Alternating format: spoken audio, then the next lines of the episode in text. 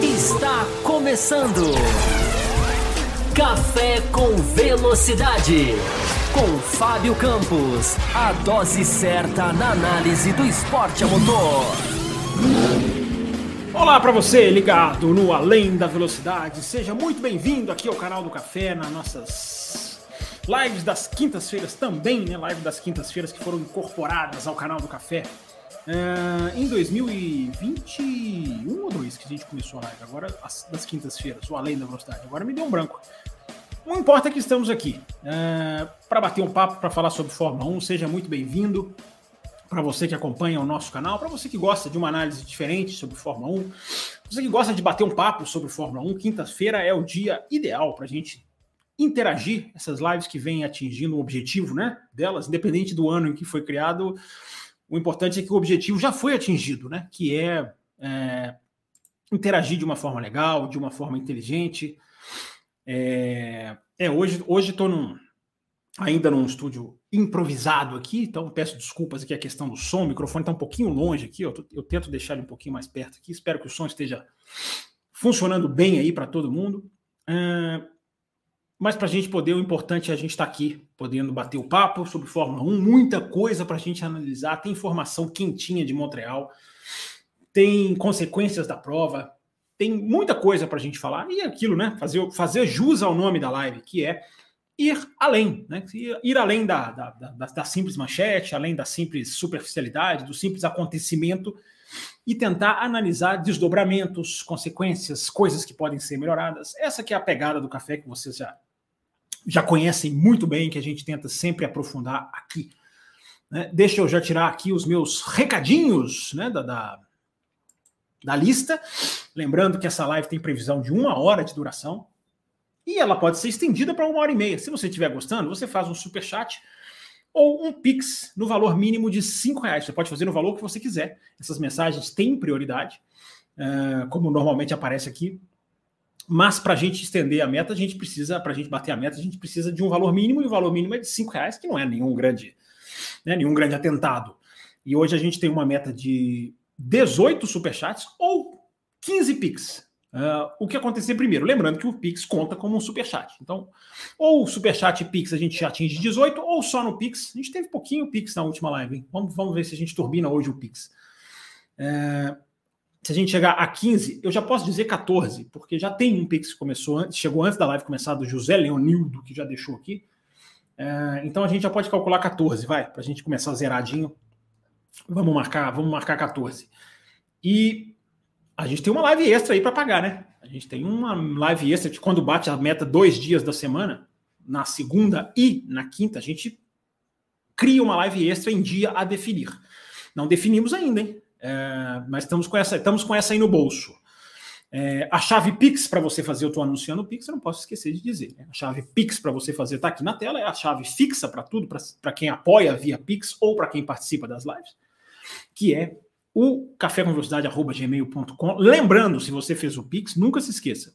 E quer mandar uma pergunta, quer que ela tenha prioridade, coloque entre parênteses Pix antes da sua pergunta para facilitar a nossa identificação. O que mais? Like está aqui aparecendo aqui.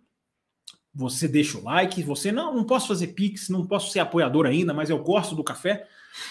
A maneira de você ajudar é clicando no like, tá? Se, se inscrevendo no canal também, porque se você se inscreve no canal, você pode receber os nossos programas, o aviso dos nossos programas, enfim.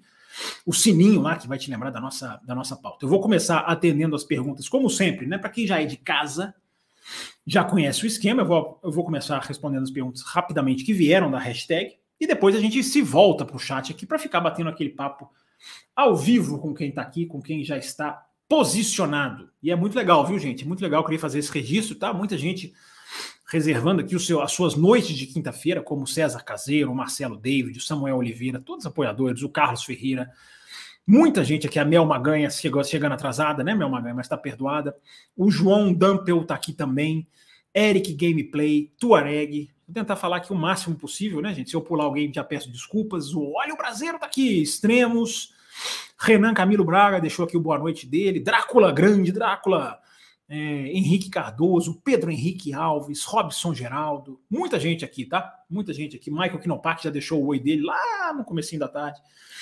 Então é muito bom ter vocês aqui reservando esse espaço aí para a gente bater o papo. E olha, vai ser legal. Romeu Silva Las Casas acaba de dar o seu boa noite aqui. Deixa eu ver, que mais? Tem mais algum recadinho para eu dar? Acho que não, né? Acho que os recadinhos estão dados. Deixa eu olhar para a hashtag. Eu vou lembrando daqui a pouquinho, eu falo do programa de apoio, tá? Você que estiver gostando da live, quiser apoiar o café, se tornar um apoiador, daqui a pouquinho eu explico como é que é, como é que funciona. Para a gente já adentrar aqui, né? Iniciar, adentrar os nossos assuntos automobilísticos, porque são esses que importam, né? É, vamos lá, pegando as primeiras perguntas que foram enviadas na hashtag Além da Velocidade, que eu sempre digo é aquela hashtag para você que está ali durante a semana, hum, eu quero deixar uma pergunta, não sei se eu vou poder assistir ao vivo, mas eu quero deixar, eu acabei de ler uma coisa aqui interessante, vou lá bater bola lá com o Fábio Campos a respeito disso, é só usar essa hashtag aqui no Twitter. É, os nossos endereços das nossas redes sociais, estão passando aqui, já estão passando aqui embaixo para você seguir o café. Primeira pergunta da hashtag Além da Velocidade é do Carlos Ferreira, pole position. Tenho visto muito na imprensa brasileira, diz ele, uh, falando do Alonso como um dos grandes da Fórmula 1, ele cita. Até mesmo no nível de Verstappen e Hamilton. Aí vem a minha pergunta, ele escreve. Um piloto que aceita seu companheiro bater de propósito para ganhar uma corrida e que correndo em casa se coloca numa posição de escudeiro do filho do dono, está no mesmo nível dos grandes? Ele faz essa pergunta a respeito, assim, já direta a respeito do Alonso. É, eu acho que a gente tem que separar, Carlos. Assim, eu entendo a questão da sua pergunta, é uma pergunta né, que, que né, não vai contra né, o oba-oba, que muitas, muitas vezes gira em torno desses pilotos. Mas eu, acho, eu, eu não acho que isso faz o Alonso é, não ser um piloto grande. Não é comportamento de um piloto grande.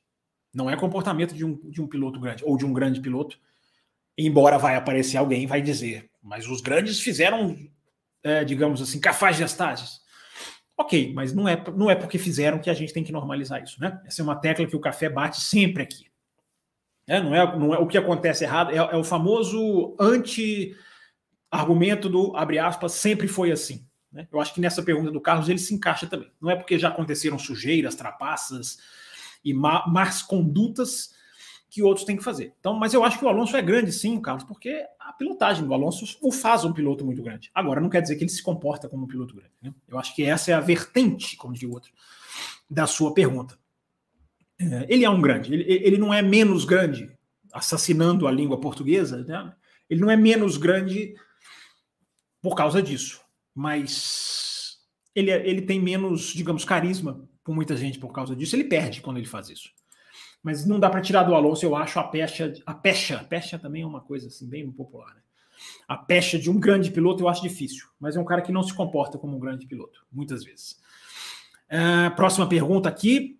Você já pode deixando a sua pergunta aí, hein? Você está tá, você tá assistindo? Já deixa a sua pergunta aí. Superchat tem prioridade. E daqui a pouquinho eu venho para o chat aqui, como eu já expliquei. É, Vamos lá, vamos lá, vamos lá. Próxima aqui, deixa eu me achar, deixa eu me achar. É... O Matheus mandou aqui, horsepower. Matheus Cavalo, diz ele aqui, ó. Stroll, quando tinha o Vettel como parceiro de equipe, tinha um desempenho semelhante. Mas contra o Alonso está sendo bem inferior. Essa diferença é mais demérito do Vettel ou mérito do Alonso? Ele até manda aqui uma, compara uma comparação numérica que ele marca lá no Twitter com a hashtag, um gráfico lá comparando Vettel e, e Stroll. É, eu acho que os números enganam aí, Matheus. Eu acho que não é bem assim, não, cara. Eu não acho que o Stroll tinha um desempenho semelhante ao do Vettel, não. Eu acho que teve um momento ali, mais ou menos, que ele, que ele andou mais próximo. O Vettel era um pouco mais irregular, mas, é, cara, até nos próprios números que você manda aqui, 13 a 7 para o Vettel em qualifying. Quase o dobro de pontos, mais do que o dobro de pontos. Não era, não era, não é tão próximo assim, não, cara. Eu acho que os números enganam um pouquinho nesse caso aqui não era tanto quanto o Alonso, porque o Alonso é um piloto muito mais em forma do que o Vettel era no final da carreira, ou que o Vettel jamais tenha sido, é outra discussão. Mas eu não acho que seja. Se você colocou que tinha um desempenho semelhante do Vettel, não tinha, não. O Vettel era superior, na minha visão. É, outra hashtag aqui, outra pergunta da hashtag aqui do Plínio Rodrigues, ele diz: Fábio, boa noite. Aston Martin estava em segundo no campeonato e agora, graças ao Stroll, diz ele, está em terceiro. É, Quanto de dinheiro a equipe está perdendo nessa situação? Se perder o terceiro lugar para a Ferrari, perderá mais quanto? é, essa pergunta é complexa, o, o, o Plínio, porque a gente nunca sabe, essa informação não é precisa de quanto uma equipe ganha por posição no Mundial de Construtores. Isso é, isso é muito bem guardado. Né? Tem, tem informações de gente que é confiável, que é o que eu sempre filtro aqui para o programa, uh, que dizem que é, um, é uma diferença de cerca de 20 milhões de dólares, na média. Tá? É uma média, porque a diferença do primeiro para o segundo não é a mesma diferença da equipe sétima para a equipe oitava colocada no Mundial de Construtores. Então não é, não é, digamos assim, não é. Eu tenho como te falar os valores aqui matematicamente falando, porque porque não tem essa informação, simplesmente ela, é, ela é especulada, mas perde muito dinheiro e eu, eu repito, muito, muitos jornalistas citam a casa de mais ou menos na média de 20 milhões de dólares entre uma entre uma posição ou outra no Mundial de Construtores. É muito dinheiro, né? É, próximo que mandou pergunta aqui foi o. Quem foi? Peraí. O Marcelo Cesarino. Marcelo Cesarino mandou três. Vamos vou ler na sequência aqui, Marcelo Cesarino. É, acha que teremos mudança no quadro de pilotos das equipes para 2024? Acho que sim, Cesarino, porque no pelotão do meio, pelotão de baixo, digamos assim, Alfa Tauri, Alfa Romeo, Haas, tem pilotos que não tem contrato para o ano que vem, né? Então ali que vai ser a mudança. Agora lá na frente, na frente do pelotão, Ferrari, Mercedes, Red Bull, até, até, até, até o momento não tem previsão de mudança, sempre pode haver, né? Aquela, aquela questão ali do, do né, de mudanças, digamos assim, bombásticas, a gente nunca pode descartar, mas no momento não é o que indica. É... Próximo aqui do Cesarino, ele deixou mais de uma. É... Esse Andretti vem no futuro, né? Temos falado sobre isso, né, Cesarino? Tem um vídeo no canal hoje, né? Que é um, um trecho do Além da Velocidade da semana passada você deve ter visto, você não perde nenhum programa, tenho certeza. Se não viu, corre lá e vê, falando, refletindo um pouco mais sobre essa questão das novas equipes. Tá aí, subiu hoje no canal e é um trecho do Além da Velocidade da semana passada. É... Deixa eu colocar no silencioso aqui, né? Porque ficar ouvindo barulhinho de celular na, na live não dá, né? Pronto. Uh, o que mais que ele pergunta aqui? Ele pergunta do Palu, né? Eu já tenho falado do Palu, Alex Palu, mais do que líder na Indy. O Palu é um nome que foi muito bem na Fórmula 1, quando ele andou na sexta-feira em Austin, no ano passado, né? Foi no ano passado. E ele é um cara que vai assumir a vaga de terceiro piloto da McLaren oficial, quando o campeonato da Indy acabar. O campeonato da Indy acaba cedo, normalmente cedo, né? E ainda tem que cinco, é, mais de 5, 6, 7 corridas bobeadas de Fórmula 1 ainda para cumprir. Quando acabar a Indy, o Palu corre para assumir a vaga de terceiro piloto. Ah, terceiro piloto não vale nada, não vale nada, mas o cara pode fazer ali sextas-feiras. E mostra também como que a McLaren enxerga, enxerga no Palu um nome bem possível para o futuro. É, superlicença já não é problema, como foi para o Hertha. É, se você fosse responsável pelo regulamento da Fórmula 1, quais as mudanças você faria, tanto na, parte técnica, esportiva, aerodinâmica, para deixar a Fórmula 1 mais equilibrada? Cesarino, eu vou transferir essa sua pergunta para segunda-feira, para a gente bater um papo aqui, eu, o Raposo. É, eu tô, estou tô desenhando algumas coisas nesse sentido e você não vai ficar bravo comigo, né? até porque você mandou outra pergunta aqui que eu vou ler. É, aliás, você mandou uma outra, um outro comentário aqui, mas eu já vou ler. Então eu vou, essa pergunta sua, a gente vai abordar ela na segunda-feira, assim. Opções de regulamento, opções de, de medidas para o futuro. Vou até pegar aqui, estou até deixando aqui, ó, estou até fazendo aqui, um, marcando aqui a sua mensagem para não perdê-la. É, mas a gente fazer, a gente fazer alguma, algumas, algumas análises mais, digamos assim, aprofundadas. É, Carlos Ferreira mandou outra pergunta aqui. Uh, você acha que uma possível volta do KERS poderia eliminar a necessidade da asa móvel? Pois é, Carlos, eu, coloquei, eu tenho colocado isso no Twitter, você provavelmente viu, tem visto. É... Começou até, digamos assim, de forma sem querer, é, de algumas brigas bonitas que a gente tem no começo da corrida de Fórmula 1, das corridas de Fórmula 1, coloquei de Miami, coloquei de, de agora de, de, do Canadá, o Pérez com o Sainz. Enfim, tenho colocado algumas manobras que acontecem no começo da prova, que são manobras em que o cara pega o vácuo, consegue ultrapassar, naquele momento em que a asa ainda não pode abrir. É, é claro que alguém vai dizer, não, mas você está pegando o começo da prova, quando o pelotão tá, está compacto. Mas é essa a reflexão que eu sugiro que eu vou e eu, eu, sempre coloco lá no Twitter, que é essa questão do KERS, que é que você pergunta onde, onde que vai bater a questão do KERS, né, da recuperação de energia. quando, tá no, quando uma prova está iniciada, tá recém-iniciada, o pelotão está muito compacto. Então, o que, que você evita com a compactação do pelotão natural, de uma largada estática?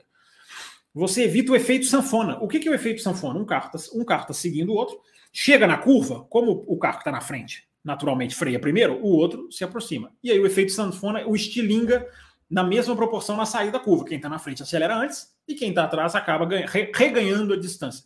Então vai, vai acontecendo o efeito sanfona. Né? O primeiro freia, se aproxima, ele acelera mais cedo, o outro acelera depois.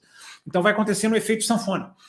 Esse efeito ele é anulado na, no começo da corrida, porque o pelotão está compacto. Mas você, com boa vontade, tentando analisar a Fórmula 1 de um jeito que ela possa crescer tecnicamente, que ela possa crescer de uma maneira que possibilite ultrapassagens, sem essa asa que abre e elimina qualquer disputa sadia, saudável. É, dessa maneira, você você você consegue extrair alguma coisa. Então, aonde está a diferença, na minha análise, é uma análise pessoal minha, não, não, não sou engenheiro e acho que isso é apenas uma ideia para ser estudada. Não estou aqui dando a solução dos problemas. É você resolver a reaceleração, para você evitar esse estilingue, esse efeito estilingue, esse efeito elástico na saída de curva. Quando um carro, por dar o pé mais cedo, ele abre uma distância que o outro não consegue, e o outro precisa da asa para alcançar lá no final da reta e acaba passando facilmente. Então, se você trabalhar a reaceleração, e aí entra o KERS. O KERS, você está perguntando da volta do KERS, na verdade não é nem esse caso, o, o Carlos, porque o KERS existe. O KERS continua na Fórmula 1. É, o KERS, ele hoje, ele tem um outro formato, mas ele mas ele está lá. Ele é o MGUK. Toda vez que você escuta falar em MGUK, é a energia cinética da freada que é despejada na bateria. Então ele existe lá, só que ele existe de uma maneira diferente. Hoje ele é, digamos assim, automático. O próprio sistema faz todo o trabalho. Na época de 2009, era o botãozinho que o cara tinha que apertar. Mas você, para resumir a resposta, o que, que eu estou querendo dizer? Para você resolver um problema de ultrapassagem, ou tentar resolver, você pode dar mais cares ou mais poder de reaceleração para o carro de trás, de alguma maneira, de distribuir energia, de, de, de, de despejar energia, essa expressão é melhor, de uma maneira que lá na frente ele vai conseguir brigar, ou vai dar chance dele brigar. E não necessariamente fazer com que a disputa se decida numa, numa ultrapassagem, digamos assim, é, pouco, pouco, pouco disputada. Então eu tenho batido nessa tecla, eu tenho defendido isso com vídeos lá no Twitter, mas eu repito, é uma questão, é uma ideia para a gente discutir, para a gente refletir. É, que tem a ver com essa questão do, do, despejo de energia na reta, no começo das retas. É, a pergunta do Cesarino aqui, a última que ficou para trás, agora é a última da hashtag, tá, gente? Aí eu já vou vir aqui para o chat para gente a gente responder aqui. Lembrando, o Superchat tem prioridade, tá, pessoal? É, sempre lembrando, tá? Pix também, já vou, já vou atingir o Pix aqui que temos, que temos, que já temos aqui engatilhado. Só matar a última da hashtag aqui, que é uma mensagem do Cesarino que ele, ele finaliza dizendo que a MotoGP fez o certo, incentivou a criação de equipes satélites em condições de competir com as equipes de fábrica. Temos muitas Ducatis de um campeão, mas nem por isso temos uma Ducati só vencendo. Na Fórmula 1 jamais veríamos isso. É, ele deixa essa afirmação, não é nenhuma pergunta, né? É, que é, eu concordo, eu acho que é só, é, tem que trabalhar para, né? Tem que trabalhar para dar certo, tem que trabalhar para, para as coisas funcionar. É, a MotoGP trabalha muito bem, a gente já colocou isso aqui várias vezes. Obrigado pela mensagem, Cesarino. Vamos para o chat, vamos para o chat, vamos ler as mensagens aqui. É, deixa eu começar com, com o Pix aqui do José Leonildo, já que não temos super chat aqui. Deixa eu começar com o Pix que o José Leonildo mandou. E ele mandou uma pergunta. Obrigado, José Leonildo. Sempre lembrando, tá, gente? O Pix. Deixa eu colocar aqui na tela de novo, né? Para quem chega, chegou mais tarde. Enfim, tá aqui ó, as maneiras de apoiar, que daqui a pouquinho eu vou explicar com mais calma, mas passando aqui. Vai passar aqui também. É... Não, aqui não tem a chave Pix. Deixa eu colocar ela maior aqui na tela. Pronto. Aqui tá passando as formas de apoio. Eu, eu vou aprendendo. Com o tempo eu vou, eu vou me ajustando aqui, sabendo o que está escrito aqui na tela. É, mas o, o Pix do José Leonildo, eu vou até ler aqui também em outra plataforma, para pegar ele mais rápido, para pegar ele. É, ele pergunta aqui. É, hoje eu ouvi em outro podcast, diz ele, que no carro do Max foi encontrado um pássaro morto. Não vi notícias sobre esse fato. Se de fato for verdade, será que por isso, ele pergunta, o Max conseguiu apenas, entre aspas, uma vantagem de 9 ou 10 segundos? Pois é, José Leonildo, obrigado pelo seu Pix. É, sim, é verdade, aconteceu isso mesmo. Ah, inclusive tem foto, né? Tem imagem aí que deu para ver o cara, o mecânico segurando um pássaro já no box da Red Bull, tirando do carro ali. É, isso aconteceu mesmo. Um, um pássaro e até digamos assim, quase que o corpo todo do pássaro ficou, ficou infelizmente, né, pobre do passarinho, ficou preso ali, é, é maior do que um passarinho, inclusive.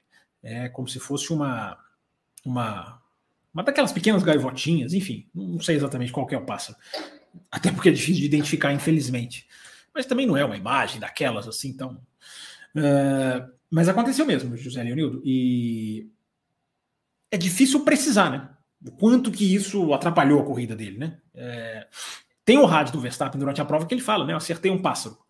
É, mas ele não, não, tem outros rádios, pelo menos não que eu tenha tomado conhecimento, dele reclamando do freio. Porque um pássaro agarrar no seu duto de freio no Canadá não tem lugar pior, né? É, então é muito difícil é, quantificar, é muito difícil quantificar é, o quanto o quanto foi o quanto foi prejudicial alguma coisa deve ter, deve ter, deve ter, deve ter prejudicado, sim. É, mas eu não acho que foi por causa disso, não, cara. Eu acho que a questão, se você vê o ritmo de prova, até antes de acontecer, a gente já deu uma, uma esmiuçada nisso aqui no canal do Café. E. E. O Canadá foi diferente, né? Tem, tem um vídeo aí, inclusive virou corte, né? Acabei de lembrar. Virou um corte aí também, tá, tá aqui na nossa aba de vídeo, subiu essa semana. Por que, que a Red Bull ganhou de, de, de uma distância menor? Então, José Leonildo, você que é apoiador do café, inclusive, dá, um, dá uma olhadinha nesse vídeo aí, dá uma, dá uma assistida nesse vídeo aí, que tem mais detalhes da, da questão da temperatura, da questão da preservação, da questão do, do o jogo com os pneus foi na, na direção contrária, na, na, na contramão, né? Quando se luta para preservar pneu nesse final de semana, a luta era para botar o pneu para cima, para frente, mais quente, na janela de funcionamento. Mas muito obrigado. Deixa eu ver, tem mais um Pix aqui. Piscou aqui um Pix aqui, um Pixinho. Vamos ver. É, Pixinho que eu tô falando, nem sei o valor, tá? Nem vi o valor. Tem que atualizar aqui para a gente poder pegar. Posição aqui tá bem, bem, bem difícil aqui de ficar olhando, de ficar clicando, mas deixa eu ver se eu consigo puxar aqui quem foi. Sempre lembrando, coloque é, coloque a, o Pix nos, entre parênteses na sua pergunta. Antônio Carlos. Uh, deixa eu ver se a pergunta dele já chegou. Às vezes tem um delayzinho, né? Não, ainda não. Chegando a sua pergunta, Antônio Carlos, é, coloque aí a inscrição do Pix. Enquanto isso, deixa eu ler as perguntas aqui que chegaram, né? Vamos ver as perguntas aqui que chegaram, na ordem em que elas chegaram. É, deixa eu ver a primeira pergunta aqui de quem foi. Muita gente chegou mais um Pix, legal. É, já vou atualizar aqui. Lembrando, tá, gente? A meta, a meta é de, de 14 Pix ou 18 total, Pix mais Superchat. Apareceu aqui o nosso Tuareg, é, ele é o nosso Antônio Carlos. O, vamos lá, colocando na tela aqui, prioridade. O setup dos carros a cada GP é algo desafiador para as equipes ou não tem muito mistério? Ah, uma ótima pergunta, Tuareg. É, é desafiador. Mistério, não. É, as duas coisas que você colocou na sua pergunta não excluem uma a outra. É desafiador? É, porque vamos lá, a gente pega a, a, as pistas de Fórmula 1, normalmente, como que elas funcionam?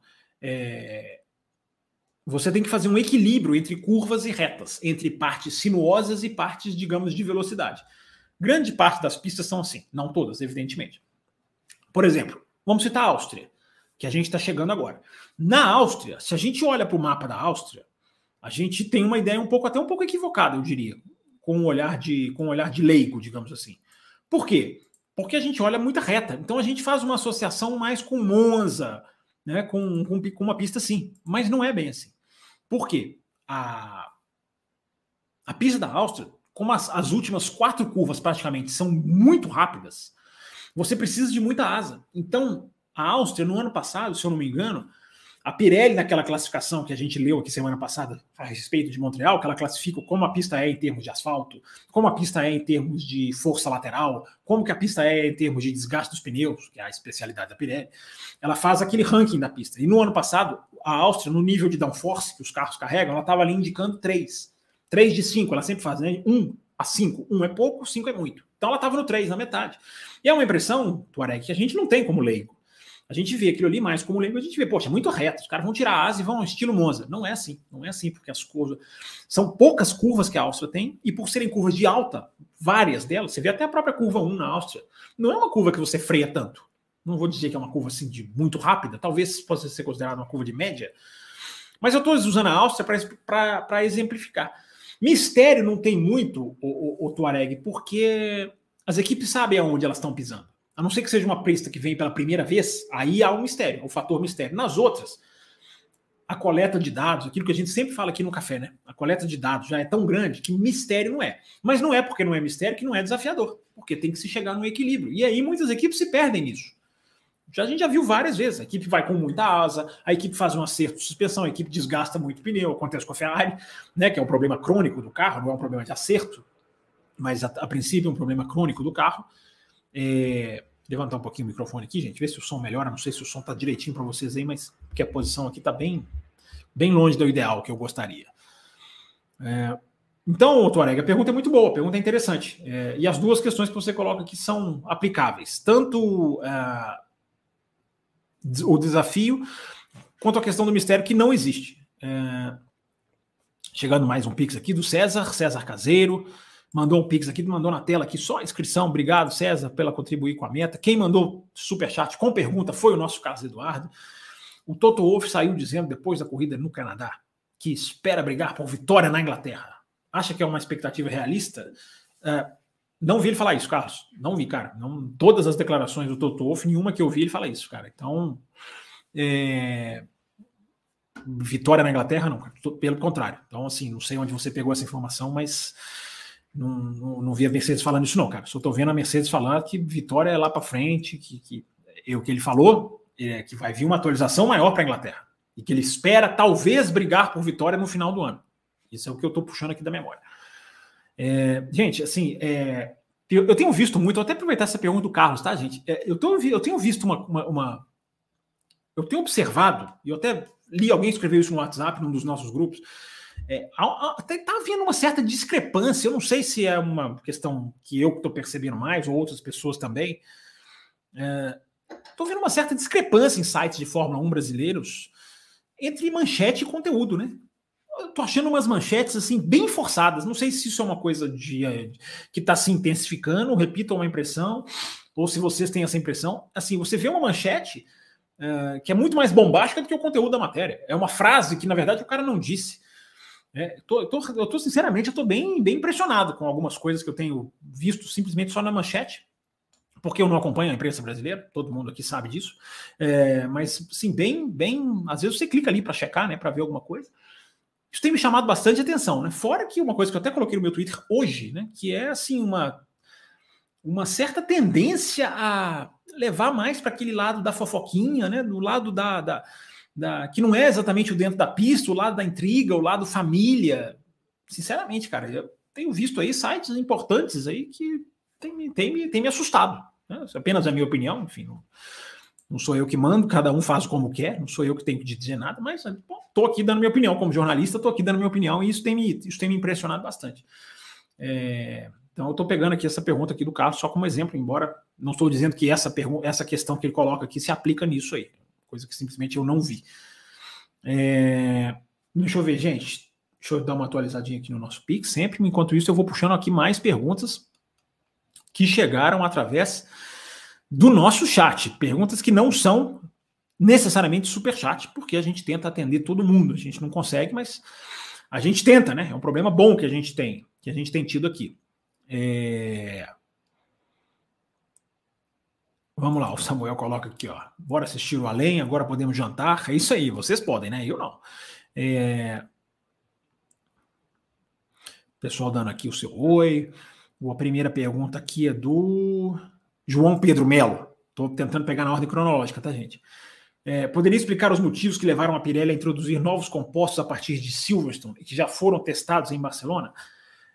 Sim, João Pedro. É, é, a questão toda que a Pirelli afirma é o desenvolvimento dos carros. Os carros se desenvolveram de uma, com uma, de uma maneira, digamos, eu não vou dizer inesperada, sabe? Eu não vou dizer inesperada. Mas os carros se desenvolveram de uma maneira tal que a Pirelli não, que não tem essa, não teve essa mudança tão, tão digamos assim, tão grande do ano passado para esse. Introduziu ali um pneu, mexeu um pouco no pneu da frente, esse pneu foi mexido. Mas ao, ao, ao, entrar na pista, os carros de 2023 se mostraram mais rápidos do que a Pirelli esperava. Então a Pirelli, o que, ela alega? Ela alega que ela precisa fazer um pneu estruturalmente mais forte para aguentar essa, essa, essa força aerodinâmica dos carros que, que desemboca no pneu. E Silverstone, não é coincidência que vai estrear em Silverstone, porque Silverstone é. Vocês acompanham a Fórmula 1, quem acompanha a Fórmula 1 mais tempo sabe muito bem, já vi, nós já vimos provas em Silverstone, digamos assim, caóticas no sentido do pneu. Né, o pneu estoura mesmo, a gente já viu ali 2013, aquela que o Hamilton termina só com três rodas, né? A roda história 2020, né? Que foi aquela, se não estou enganado. Então, Silverstone, Silverstone maltrata mesmo. Então, Silverstone é uma, é uma pista que precisa do pneu mais forte. Então, a, a, Pirelli, João Pedro, vem com essa, digamos assim, com essa, com esse, com essa, com essa razão de, de ter feito, de ter feito, é, de ter feito, ter que fazer um pneu mais forte. É, e a Pirelli garante que é um pneu apenas estruturalmente diferente, que na questão do, do, do desgaste e tudo é, vai ser, não vai, não vai ser afetada. Vamos ver, né? Vamos ficar de olho. Pix chegou, chegou agora e já está aqui na tela. Olha o Brasileiro, vi muita gente reclamando do DRS pela ultrapassagem feita do Alonso sobre o Hamilton. Porém, o Alonso estava bem, bem mais rápido naquele momento. E o DRS é para dois. O que acha disso? Alonso passaria ou não? Brasileiro, é até bom essa pergunta sua, cara. Muito boa, assim, é, porque eu estava assistindo né, os melhores momentos, assistindo ali uns pedacinhos, né? Revendo ali uns pedacinhos da corrida. Às vezes a gente dá uma olhada para para tentar pegar alguma coisa que a gente não pescou. É...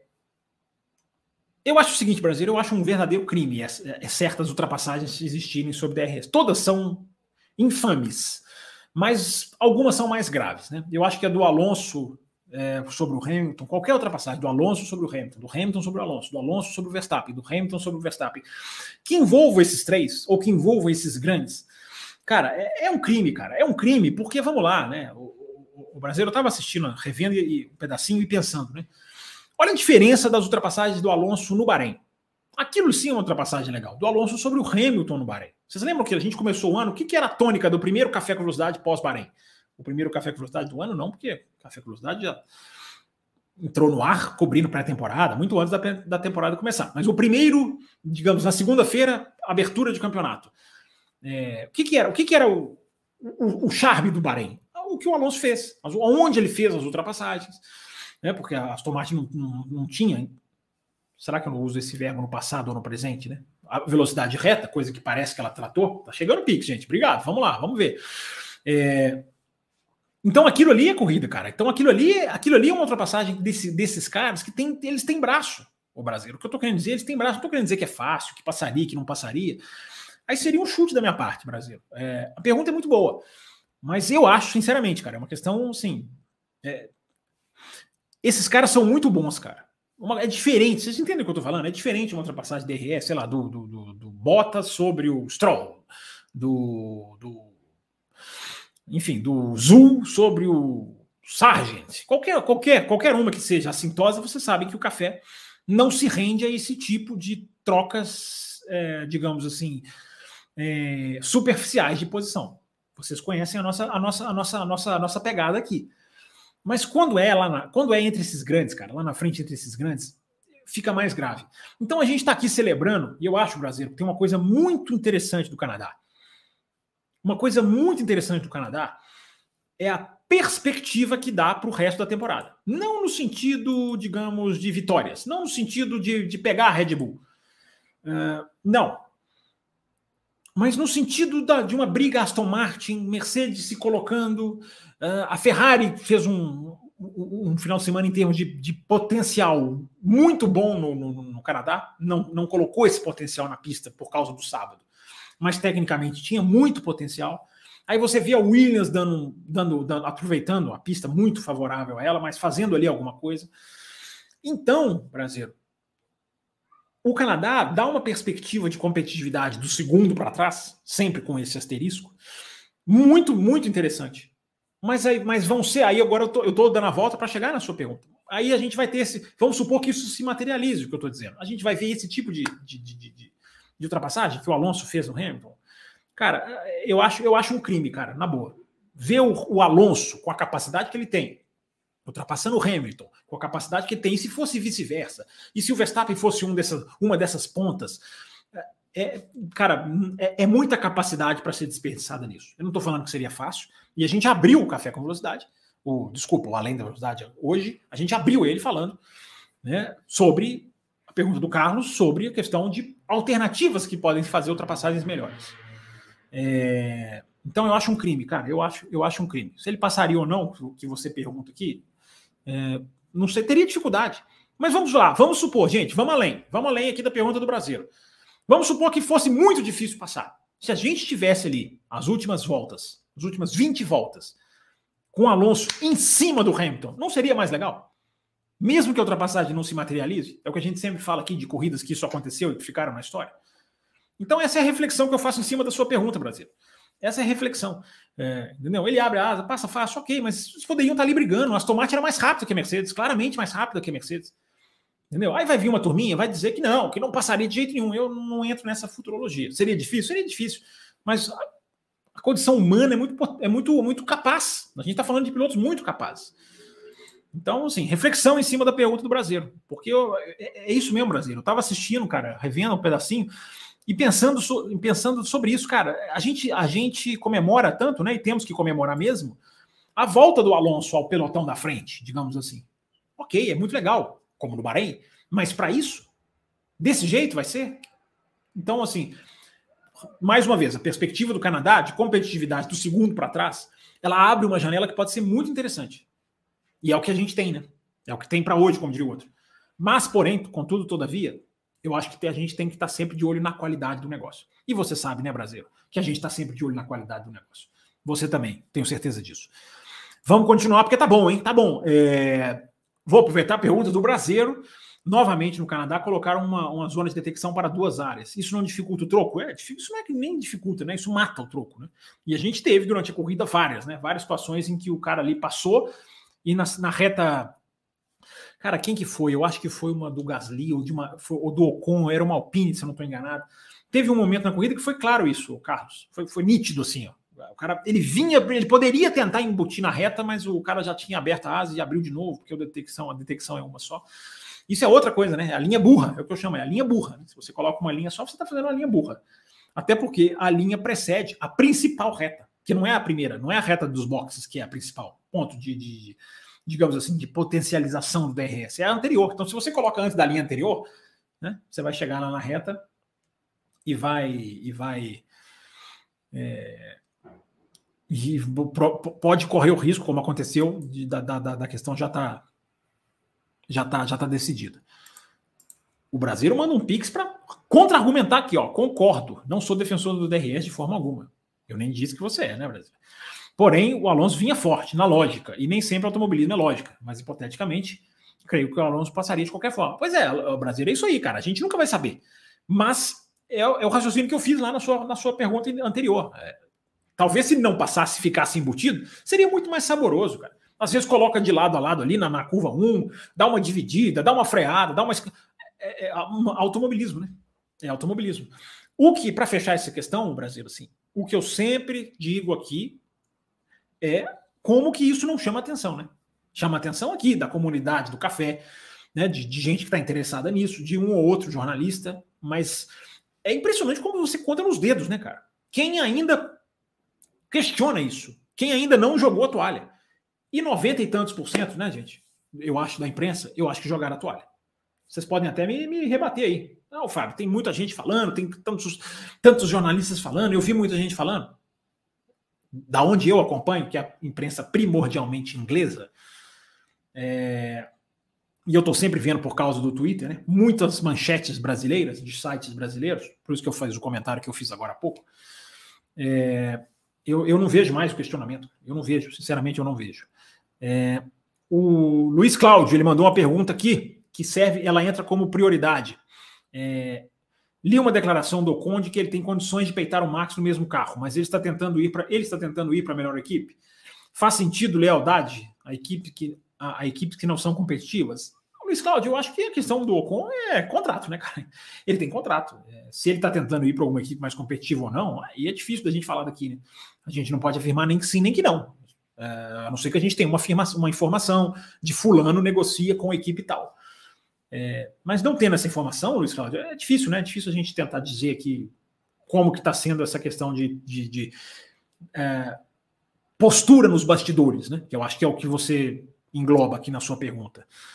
É, eu não, acho que tem, não acho que eu não acho que ele esteja preso por lealdade. Não, não, não, não tenho. Não posso dizer nem que sim nem que não, mas não tenho informação para ele. Tem contrato. Ele tem um contratão longo que vai até o final de 2024. É, enfim, já está já tá até caminhando né, para o ano, ano final. É, Brasileiro manda um outro pix, acabou de pingar aqui, Brasileiro, já está na tela. Olha como a gente está rápido aqui hoje. Hein? Eu falo para vocês terem paciência que quando eu acerto, eu acerto, mas demora a acertar. É, já que essa é a ferramenta que acharam, infelizmente, que acabe logo. Ao menos poderiam ter novas zonas de leitura, até mesmo para dar uma chance de uma resposta na pista. Concordo plenamente com você, Brasil. Acho que até, até o que a gente tem hoje pode ser melhorado. É isso aí. É, é, é essa, essa é a, digamos assim, a, a, a ideia da sua mensagem que, que eu concordo bastante. Gente, só, uma, só um, mais um recadinho aqui, que eu prometi dar um recadinho um pouquinho mais adiante. É, para você que está assistindo essa live, para você que está vendo essa live depois, enfim, ao vivo ou não, e você quer é, apoiar o café, se achou legal o café, o nosso trabalho, você tem três maneiras que estão passando aqui embaixo da tela, então eu vou falar bem rapidinho.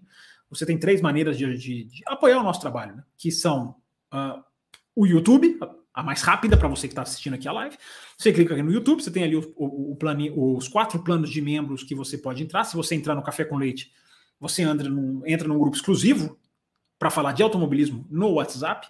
Se você entra na faixa Caputino, você já recebe programas extras toda segunda-feira. Essa faixa já te dá programa extra na segunda-feira, pós-Fórmula 1. Uh, é, se você entra na faixa extra forte, você concorre a uma F1 TV, assinatura da F1 TV por duas temporadas, não só 2023, como até o final de 2024. E se você entra na faixa prêmio, você tem um monte de coisa legal. Você briga por um ingresso do Grande Prêmio do Brasil, na verdade, dois sorteios, um ingresso em cada um deles. Então você tem duas chances de ir para Interlagos. Primeiro sorteio já vai ser em julho. Você uh, concorre à miniatura. Segunda-feira não tem falta, hein? Segunda-feira tem sorteio da miniatura, que a gente não conseguiu fazer nessa segunda. Eu não consegui, a verdade seja dita, aqui pela questão de improviso toda. É, mas vamos conseguir. Na próxima segunda sai uma miniatura, sim. É, tem miniatura da Ferrari, tem miniatura da Mercedes preta, tem miniatura da, da Red Bull campeã. É, tem ali uma, uma, uma, fila de miniaturas que vão te agradar com certeza.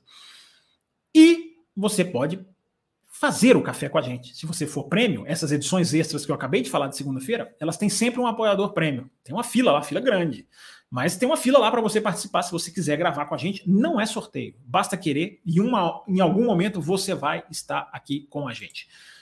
E o brasileiro complementa perfeitamente aqui. Não esqueçam dos likes, porque se você não pode apoiar, você não tem condição, você às vezes até não conhece ainda o café suficientemente para apoiar, você pode deixar o seu like, já é uma maneira de você ajudar o café e não custa absolutamente nada.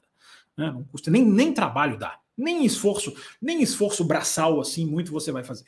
Ok? Vamos lá, vamos continuar com perguntas aqui, digamos assim, da nossa, da nossa, da nossa ordem cronológica. É, deixa eu ver, essa aqui do João. Não, essa aqui eu já li, né? Da questão dos pneus. O João Pedro mandou para a gente pouquinho depois do começo da live.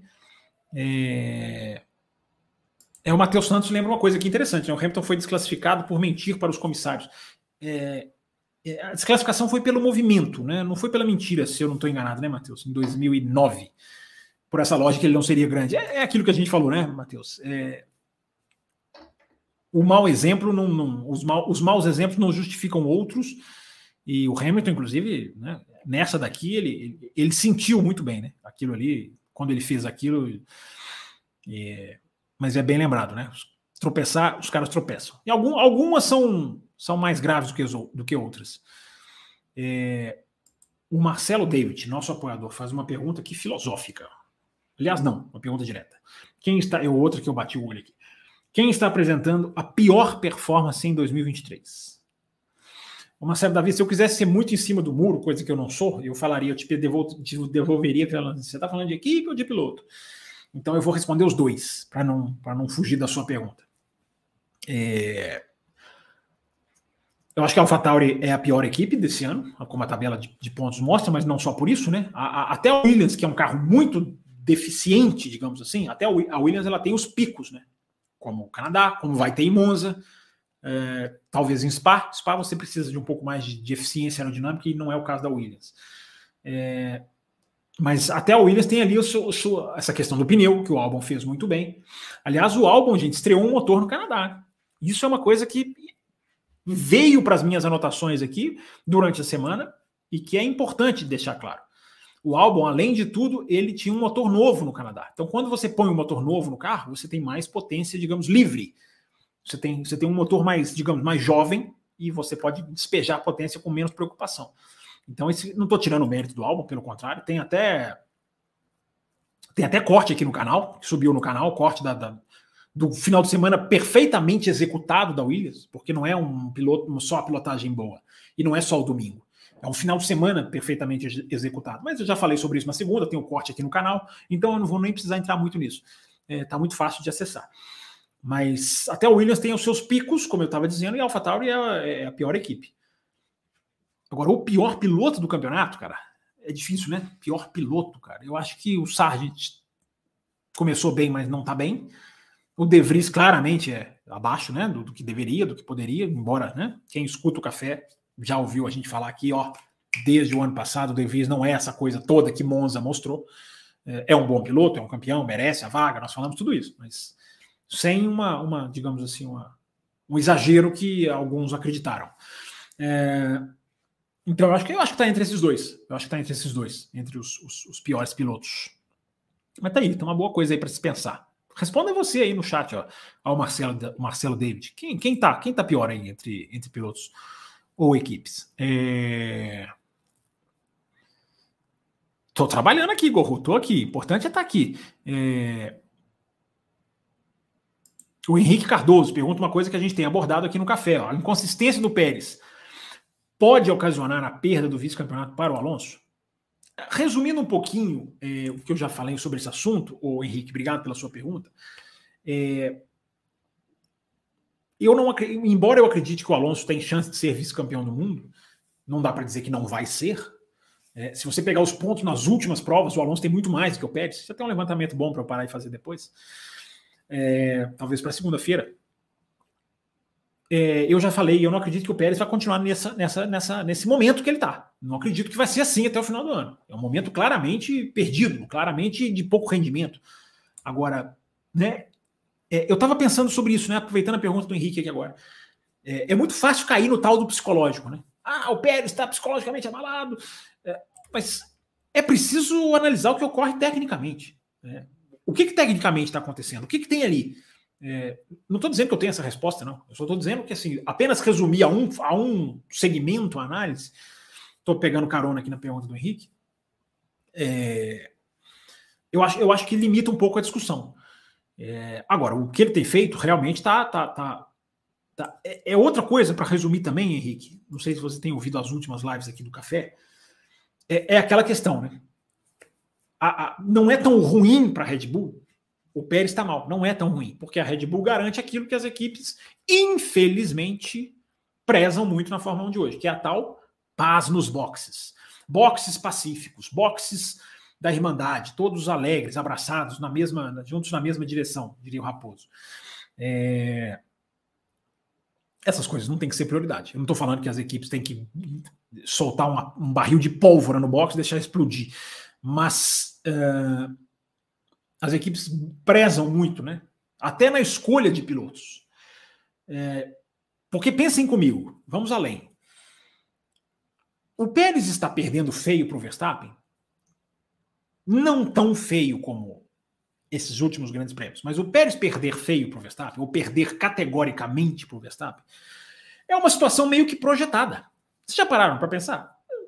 É uma, a situação é desenhada dessa maneira. Para que, que, que o Pérez vai? Por que, que é o Pérez que vai não era o Alonso, não é, o, não é outro piloto? Nunca se especula Hamilton, ninguém nem cogita Hamilton. É, Alonso já se falou tantas vezes, mas nunca, nunca, nunca, nunca de forma concreta. Por quê? Porque botam lá um piloto número dois. Então o que a gente está vendo nada mais é, que o que eu estou querendo dizer assim, de uma maneira bem, genera, bem genérica, nada mais é do que uma situação projetada. Ok, vou fazer o asterisco que eu sempre tenho feito. Ele está mais abaixo do que ele deveria e até do que a Red Bull gostaria. Eu não estou dizendo que a Red Bull está satisfeita com o cara sendo eliminado no Q3, no Q2, ou no Q1 até, né? duas no Q1 e duas no Q2.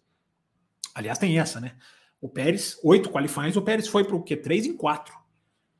Gente, vocês sabem quem foi para o Q3 quatro vezes também em 2023? O Huckenberg e o Piastri. Só para ter uma ideia de onde o Pérez está ali, onde, onde estão os números do Pérez em termos de números. O Huckenberg e o Piastri foram para 4 Q3. O Pérez também. Mas olha a diferença de situação, olha a diferença de carro. É, é uma diferença absurda, é uma diferença absurda. É, então, a situação de campeonato, que não existe, né, até porque eu estava eu tava vendo, né, o Pérez ele pode ganhar 11 corridas, com o Verstappen chegando em segundo, ele ainda não é líder do campeonato. 11. Alguém consegue imaginar o Pérez ganhar 11 corridas seguidas? é absolutamente surreal. Né? É, mas eu estou fazendo aqui uma questão apenas matemática. É, então, Henrique, estou fazendo uma reflexão do Pérez aqui, aproveitando a sua pergunta, porque essa é a proposta das lives. Né? Agora, para voltar aqui para a sua questão, é, pode acontecer, embora eu repita. Eu acho que o Pérez vai. Ele vai continuar andando atrás do Verstappen o resto do ano, o resto da vida, provavelmente. Mas eu acredito que ele deva voltar a ser pelo menos um piloto, um escudeiro. Uh, embora eu sempre lamente essa situação pré-desenhada, pré-projetada, com outro asterisco. Para não dizerem que, ah, mas você está falando que não tinha que ter contratado o Pérez. Não, a Red Bull salvou a carreira do Pérez. Lembrem que o Pérez não tinha emprego, demitido que foi depois da pelo senhor Lawrence Stroll. Red Bull é, foi justíssimo e ele estava num momento excelente. Mas é uma situação para projetada. Ele não tinha concorrência porque não se cogita um grande. E, na minha opinião, deveriam ser cogitados grandes pilotos para guiar ao lado de grandes pilotos. Eu não abraço essa de equipe tem que ter paz nos boxes, não tem que ter guerra, não é isso que eu estou defendendo, mas eu não abraço essa cultura do piloto 1, piloto 2, que é uma coisa que o café bate tanto contra ela já aqui há bastante tempo. É... Obrigado, Henrique. Espero ter respondido aí direitinho. É, aqui, ó, acaba acertando a pergunta do Lux, que é muito parecida, né? Há um interesse da Red Bull em um Pérez que não compete com o Max? Sim. Eu diria que sim, Lux. Não significa que ele não tenha que estar ali. Porque uma hora, gente, a Red Bull vai tropeçar. Tendência é que tropece. Ela pode ganhar todas as corridas do ano? É uma boa discussão para a gente ter aqui, talvez até na segunda-feira. Uh, mas se o Verstappen tropeça e o Pérez não está lá, fica, fica, fica, fica pior. Embora agora está tudo dando certo. Então isso alivia para o Pérez. Porque o Max Verstappen vai ser campeão mundial de pilotos e o Max Verstappen vai ser campeão mundial de construtores. É o que indica. É, é uma frase que prestem atenção no que essa frase quer dizer, mas é o que indica. Tem pique chegando, tá piscando aqui para mim. Já vou olhar, já vou olhar. Mas sim, há um interesse num, num Pérez que não compete. Na minha opinião, há sim. Não estou dizendo que se competir é ruim, porque a Red Bull tem um ano na mão. Ela pode ter briga, ela pode ter disputa, os dois carros podem bater, sei lá, três grandes prêmios seguidos, ela não vai perder o campeonato. Não estou dizendo que ela tem que fechar os olhos e, e tchau. Não. Dá para ter os dois cenários, mas o cenário é tão favorável, Lucas, que existe um lado positivo. É isso que eu estou querendo dizer. E eu quero deixar isso claro para não acharem que eu estou dizendo que ah, o cara ficar no Q1, Q2, a Red Bull. Não é, não é assim. Red Bull tem que trabalhar para o cara estar tá ali na disputa, ali na frente. Mas não estão na frente. Entende, entende o que eu quero falar?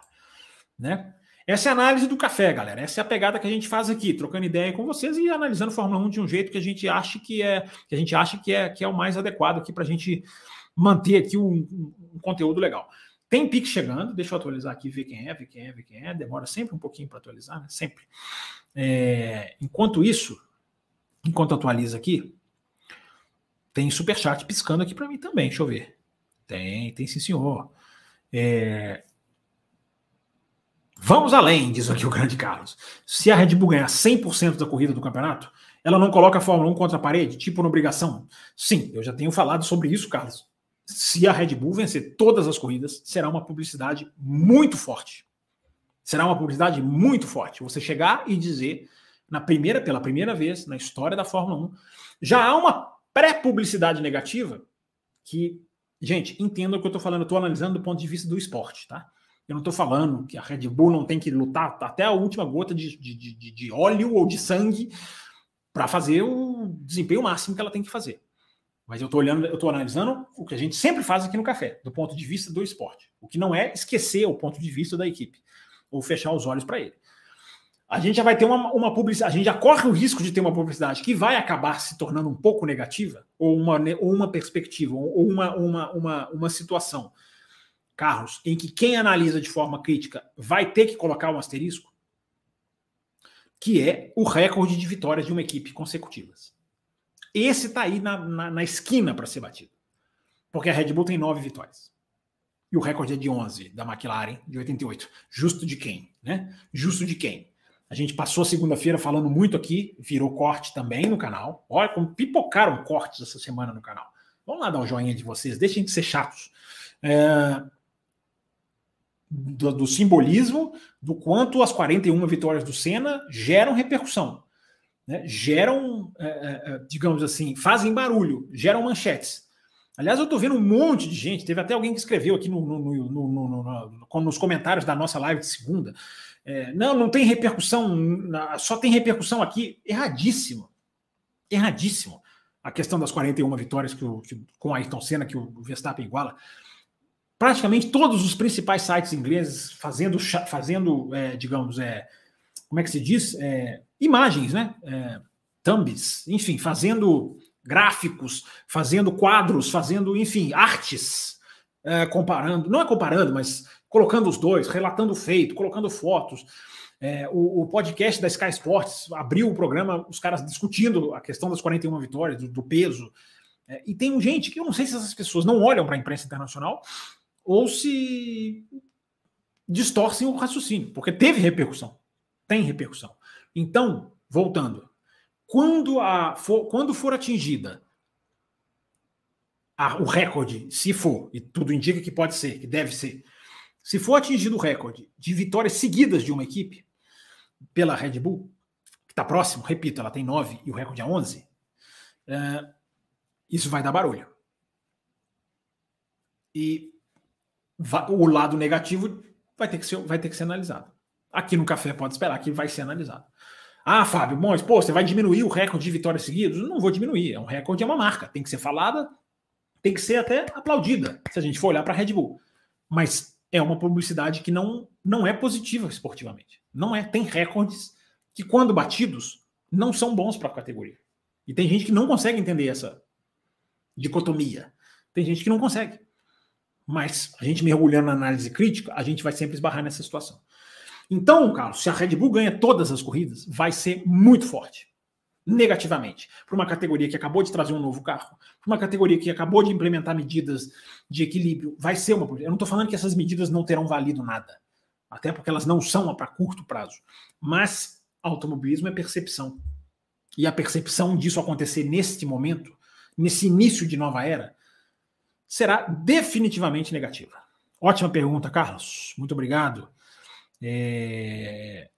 Gente, tem, tem mais de uma pessoa perguntando aqui qual o Pix. Deixa eu colocar na tela aqui. É, passando aqui embaixo, tá? Aqui, ó, pronto, chave Pix passando aqui embaixo para quem quiser fazer. E sempre lembrando, né, gente, com o Pix você colabora com o canal até mais do que se você fizer um super chat, se você fizer uma contribuição por uma outra maneira.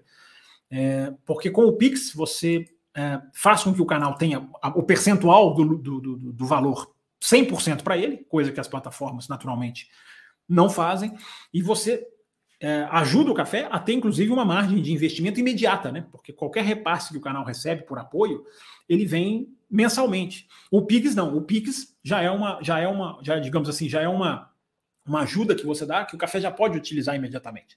Eu estou dizendo tudo isso porque nessa semana foi necessário fazer um investimento no canal, o canal investe em estrutura, o canal investe em divulgação, e graças aos Pix de vocês, isso tem sido muito mais, digamos, possível. Então fica esse agradecimento aí a quem faz, quem contribui da maneira que quiser. Claro que eu não estou dizendo que as outras maneiras não valem, valem muito. E o importante, a gente sempre diz, é ser confortável para você, não para o café. Mas a gente agradece a todo mundo que contribui com o Pix também. O Brasileiro mandou um Pix, chegou aqui, Brasileiro, já está aqui na tela. Rápido, né? Às vezes eu falo que demora, mas às vezes eu falo que é rápido. É assim, às vezes demora, às vezes é rápido. Após a dominância absurda do MP44, um ano depois houve alguma mudança? É... Não tem nenhuma pegadinha, dizer, realmente não lembro. É, também não lembro. Tecnicamente, cara, de 88 para 89, não lembro. Eu acho, eu acho que teve uma mudança. Tinha aquela mudança dos motores, né? Aquela transição dos turbo para o aspirado.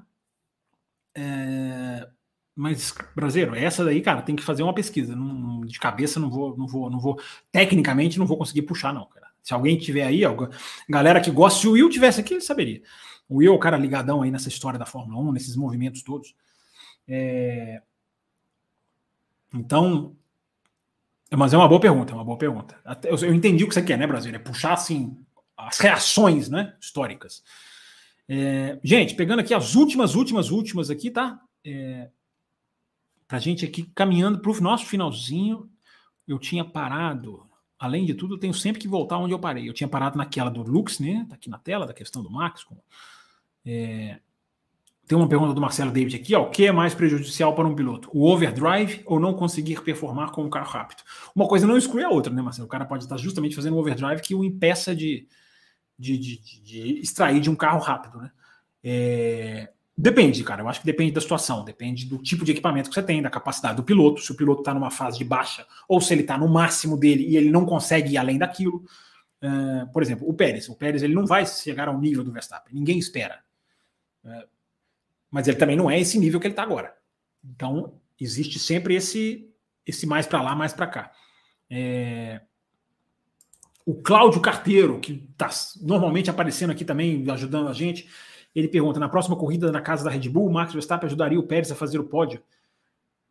Com ele numa dobradinha, favorecendo a equipe para dar moral para ele? Não, não, cara, esquece. Verstappen não. não uh, outros pilotos talvez fizessem. Agora, ajudar para fazer, para dar moral para o rival, não, não faz, não, cara. É... O, o, próprio Claudio manda outra pergunta aqui, ó. Aston Martin destacando das demais, graças ao Alonso ou graças ao conjunto completo? Mas e o Stroll? Eu acho que o conjunto completo é muito bom e o Alonso dá aquele empurrão final é, e o Stroll, como eu falei aqui na segunda-feira, o Cláudio tá, tá brigando num nível onde ele não pertence. Né? Ele, tá, ele tá trafegando num universo onde ele não pertence. No começo do ano, eu até disse aqui, acho que o Stroll vai enfileirar quinto lugar, sexto lugar, nem isso ele está conseguindo. Até porque agora as outras chegaram muito mais do que parecia que chegariam no Bahrein, né? ou de onde elas estavam no Bahrein. É... Gente, passar uma informação aqui para vocês, tá? Quentinha de Montreal antes de acabar a live, tá? Informação quentinha de Montreal para vocês. É, sobre calendário de 2024, tá, gente? Calendário de 2024, tá? É, que eu até deixei, deixei, deixei anotadinho aqui para não esquecer. É, já começam alguns esboços do calendário de 2024. Ele vai ser oficialmente definido nas próximas semanas, mas a gente já tem as primeiras corridas desenhadas. A grande mudança que já está até nas manchetes aí não é nenhuma grande novidade. É o Japão passando para o começo do ano. Ele vai estar tá ali fazendo ali um, uma, uma, uma, digamos ali um trecho, né, como existe o trecho das Américas, México, São Paulo, Austin. Vai ter um trecho asiático ali que vai incluir a Austrália por questões geográficas com China, se a China confirmar, né? tudo indica que sim, mas ainda não está 100%. E e aí o Japão se encaixaria ali para fazer uma coisa meio Austrália, Japão, China. Ah, ou Austrália, China, Japão. E atenção, atenção, grandes prêmios do Bahrein e da Arábia Saudita provavelmente vão acontecer no sábado. Passam a ser no sábado essas corridas. Acerte o seu relógio, diria o outro, embora não tenha a ver com hora. A hora vai continuar, mas a Arábia Saudita e Bahrein que vão ser as primeiras duas do campeonato, isso é certo. No sábado, sim, vai ter treino na quinta, vai ter qualify na sexta e vai a corrida vai ser no sábado. Preparem-se, porque vai ser confirmado, eu acredito, tenho razões para acreditar nisso. Uh, embora, repita, o calendário ainda não está sacramentado. Né? A primeira parte já está sendo desenhada. O Azerbaijão não aparece na primeira parte, o que indica a possibilidade dele estar tá sendo jogado para a próxima Singapura. É o, é o calendário vai sendo otimizado aos poucos, né? Porque para ir para Singapura, meu amigo, você passa em cima do Azerbaijão, pousa ali, faz um pit stop ali e faz uma corrida, né? Onde eu digo pit stop, entendo-se corrida. Mas eu acho que a grande, a grande manchete é Bahrein e Arábia Saudita no sábado, provavelmente, tá? Por causa do, do Ramadã. É, tem um Pix chegando aqui, não vou acabar sem Pix, sem ler o Pix. E se isso acontecer um dia, tá? Me chamem a atenção e eu, e eu abro a edição seguinte, é, é, digamos, acertando as contas. Tem um da tem um do João Paulo, um da Larissa e um do Diogo. É... Deixa eu ver aqui. Agora, agora eu vou na confusão aqui. Peraí, vamos devagar, vamos um por um. Vamos, vamos primeiro o da Larissa, que está aqui na tela. Li que pode ser possível que a Mercedes e a Aston Martin podem melhorar ao ponto de até de disputar 2024. Será que dá mesmo ou o gap ainda é grande? As duas coisas, cara. O gap é muito grande. Eu tenho dito que eu não aposto nisso, mas é apenas uma questão pura e boba minha. Pode acontecer, não dá para dizer que não vai. Eu não, eu, não, eu não chegaria aqui e diria que, cara, não, os caras não vão tirar a vantagem de 23 para 24 com o novo carro. A gente pode ter uma surpresa. Agora, não invalida a, a, parte final da sua pergunta. O gap é muito grande. A diferença é muito grande, gigantesca. É, o Canadá é pouco para a gente dizer que uh, esse, jogo, digamos assim, mudou. Uh, é muito difícil. Mas pode acontecer. Mas pode acontecer. Pode acontecer. A gente não sabe o que, que vai ser a Aston Martin e principalmente a Mercedes, digamos assim, com, a, com mais liberdade para fazer o carro. Porque liberdade ela não tem agora, né? Você sabe disso, você sabe todos disso. Ela não tem essa liberdade agora de mexer em tudo que ela precisa. Ela precisa mexer na suspensão traseira. A suspensão traseira ela é ligada na caixa de câmbio. Caixa de câmbio você não pode mexer por, por homologação. Então você está engessado. No ano que vem, Vai que os caras fazem como a Red Bull. A Red Bull subiu, subiu ou desceu, eu não me lembro. Ela, ela reposicionou o encaixe da suspensão traseira, que foi o que permitiu o carro ficar altamente estável. Tem um corte aqui no canal. A sacada da Red Bull é a capa que explica tudo isso. Você já sabe, Larissa, já sabe. Vocês, vocês estão ligados no canal e já sabem desse corte. Eu sempre falo nele aqui, porque ele é muito importante. Ele é muito importante. Tudo que a gente vem descobrindo da Red Bull, tecnicamente, gira em torno desse, desse vídeo que está aqui no canal do Café sobre a sacada da Red Bull de 2023 ser a suspensão. É o que está escrito mais ou menos assim na nossa, na nossa capa. Gente, eu acho que a gente bateu uma meta. Eu tô, eu tô um pouco perdido aqui na conta. Eu vou estender mais um pouquinho, porque na dúvida, é, na dúvida eu vou, eu vou, eu vou, eu vou privilegiar vocês aqui pela, pela ajuda aí, todo mundo aí ajudando a gente. É, o brasileiro, ele manda aqui, eu não localizei a do João Paulo ainda, mas eu vou, vou, procurar aqui já já, João Paulo. Ah, localizei, localizei, tá aqui, tá aqui na tela. Deixa eu só ler a primeira, eu tinha colocado primeiro na tela do Brasil aqui. Eu tô, tô, tô, tô, tô, tô fazendo confusão mesmo. É, o Brasil, ele, ele ajuda o Marcelo David, olha que legal. Marcelo David pergunta Pérez ou Leclerc. Diz ele, o Marcelo David pergunta Pérez ou Leclerc. Adiciona, é, adiciona para uma briga. É, segundo, imagino que seja isso. É, então, essa foi uma pergunta do Marcelo, do Marcelo David, né? Pérez ou Leclerc, você está me perguntando, Marcelo? É isso aqui a sua pergunta? Eu não tenho nem dúvida. Eu não tenho nem dúvida. Não sei se eu estou captando aqui exatamente se você quis dizer isso, quem é o melhor ou não. É, o Leclerc, para mim, é muito mais piloto, muito mais. O, o, o Pérez é mais maduro que o Leclerc. Maduro, não estou dizendo idade, não estou dizendo isso, estou dizendo piloto. É um piloto mais maduro. Mas o potencial do Leclerc é muito maior é, na minha opinião, nem se compara. Leclerc é um super talento. O Pérez é um bom piloto, sempre digo. O Pérez é um ótimo piloto, um cara que ganhou corrida de, de, de Racing Point, um cara que fez as corridas que fez na Force India. É um excelente piloto, está numa péssima fase, mas é um excelente piloto. Mas não está naquele nível dos grandes. Eu acho que o Leclerc é, é ele precisa consolidar, mas ele está ali. Ele, ele, ele, tem, tecnicamente, ele tem, um, ele tem mais braço do que o Pérez. É, deixa eu contar quantos piques aqui, gente.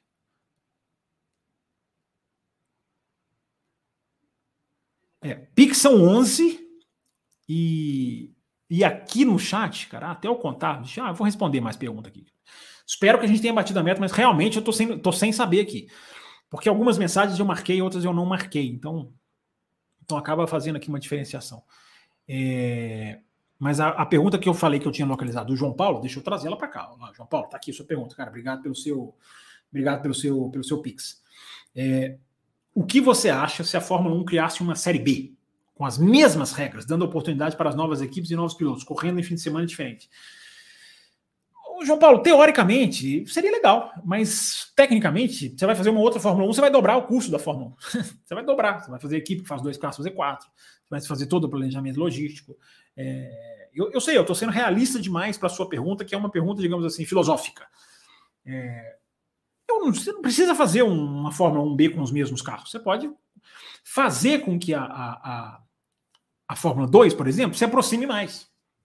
Porque a Fórmula 2 ela é, ela é uma, uma, uma, uma um campeonato que te, te, dá, te dá, digamos assim, é, é, é subsídios para preparar um piloto. O Leclerc passou por lá, o Russell passou por lá, o Hamilton era outra categoria, mas passou por lá. Tantos pilotos passaram por lá, o Verstappen pulou, pulou, o Pérez passou por lá. É, quem mais? Muita gente aí do grid passou por lá.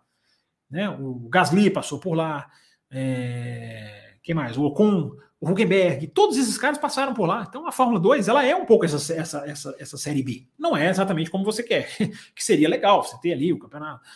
Mas é, é, é, eu, eu, eu tô sendo realista demais, cara. É, na sua pergunta, talvez não seja, a, a sua ideia não seja assim, não seja tão realista. Filosoficamente seria legal? Seria, seria legal. Mas eu acho que tem, tem a Fórmula 2 aí, cara, que dá para dá olhar para ela assim. É... O Romeu Silva Lascas, vi no Twitter que o Hamilton declarou não ver muita diferença. Será? É, ele fala que a, ele fala isso mesmo, isso é verdade, ele falou isso mesmo. Ele, aliás, isso eu vi ele falando, porque ele falou isso lá na pista, lá na, na entrevista coletiva de imprensa. É, ele fala que não tem tanta diferença, não, da, da, da, da, da, da, da, da genialidade, da dirigibilidade do carro. O Marcelo, não é tão diferente. Se a traseira continua um problema, a tração foi o que atrapalhou muito, né? Saída de curva, a reaceleração, a tração na reaceleração é, atrapalhou bastante. Então, isso é um problema do carro antigo. Então, é, o que o Hamilton quer dizer, não é que ele está dizendo que é tudo igual, mas basicamente ele fala que não mudou tanto é, um, jeito de guiar. É, e aquilo que a gente tem falado aqui, né, Mar né, né Romeu? É, quem quis se iludir na Espanha, a gente veio aqui, também virou corte. Hoje eu estou falando virou corte mais do que publiquei no Twitter, né? É, também virou corte análise da Mercedes pós-Barcelona, antes do Canadá. Vale a pena você conferir. Muita coisa lá, eu acredito que esteja certa. O Tuareg mandou aqui um superchat, um pix, chegou aqui agora. É, Fábio, o que você acha da ideia de alguns executivos de recriar a Copa do Mundo do automobilismo, ocorrida no início do século XXI? Boa pergunta, Tuareg. Boa pergunta. É, eu acho legal, cara. Eu acho, eu acho mais campeonatos, eu nunca vou achar ruim, cara. Eu nunca vou achar ruim. Mais campeonatos é bom para o automobilismo, é mais, é mais campeonato legal, é mais lugar para a gente ver os pilotos. É, eu, eu gostava muito da 1GP. É, eu entendo, ela tinha uma coisa assim meio, meio falsa, no sentido de não era exatamente países. O carro tinha lá, mas não era exatamente um trabalho de um certo país. O carro meio que comprava a bandeira de um país. Por exemplo, o Brasil, né? o Nelson Piquet ganhou a corrida na, na, no começo, né? nas primeiras corridas do, do ano. É, não era uma equipe brasileira exatamente, não era, não sabe, não era a equipe. É, não era tão nacionalismo como se vendia, mas eu não acho que isso seja um empecilho, não. Se você conseguir. Eles fizeram, não sei se você se lembra, o, o a, a Super League Fórmula. Quem, quem aí se lembra da Super League Fórmula? Que tinha Inter de Milão, que tinha Flamengo, que tinha Corinthians, que tinha Anderlecht da Bélgica, tinha um monte de clube de futebol. Você pegava ali a parceria com o clube de futebol. Não deu certo também. É, eu acho que eu acho que eu acho que se o campeonato for bom, for estruturado, for, for, for tecnicamente legal, independente se vai se chamar de Brasil, se vai chamar de Flamengo, se vai chamar de, de, de NBA, né? A Fórmula 1 tem né, um estreitamento, digamos, comercial com a NBA, aí você chama lá, equipe Lakers, tudo é legal, mas o importante é ser um campeonato bom, um campeonato, um campeonato bacana. É, e a Super Masters? Quem lembra da Super Masters aí? Da GP Masters, não é Super Master, não. Quem lembra da GP Masters aí? Não vou nem falar o que, que é. No final eu falo. Vamos ver quem lembra aí, quem sabe o que, que é. Vou deixar para vocês pegando essa carona aqui na pergunta do, do, do Tuareg. Gente, vocês fizeram um monte de pix no finalzinho, eu espero que eu não tenha deixado nenhum para trás. É... Dei uma estendidinha na live aqui. E quer ver? Deixa eu, deixa eu ver se eu consigo precisar quantos superchats a gente teve aqui. 3, 5, 6. É, eu, eu acho que eu tô dando a meta de bandeja, mas se, se não bateu, não bateu por muito pouquinho, eu vou, vou ser bonzinho com vocês hoje já que a gente tem aí mais de 100 pessoas acompanhando a live. Então vamos mais um pouquinho, vai, vamos estender mais um pouquinho. Depois, no, no final da live, eu vou, eu vou fazer a conta se eu ajudei na meta. E se eu ajudei, eu vou botar uma meta gigante semana que vem. Bora, boss. Brincadeiras à parte, vamos lá, vamos lá. Mais perguntas aqui, gente. O que mais que a gente tem? Já falei aqui da questão do calendário, né? Já dei aqui a, a, a notícia. Eu acho uma notícia importante, né? De Bahrein e Arábia Saudita no sábado. É, que mais? Já falamos do Pérez. A gente pode falar um pouquinho, um pouquinho da Haas aqui para a gente falar. É, falamos aqui já de DRS, falamos aqui de, de dessa disputa na frente. É,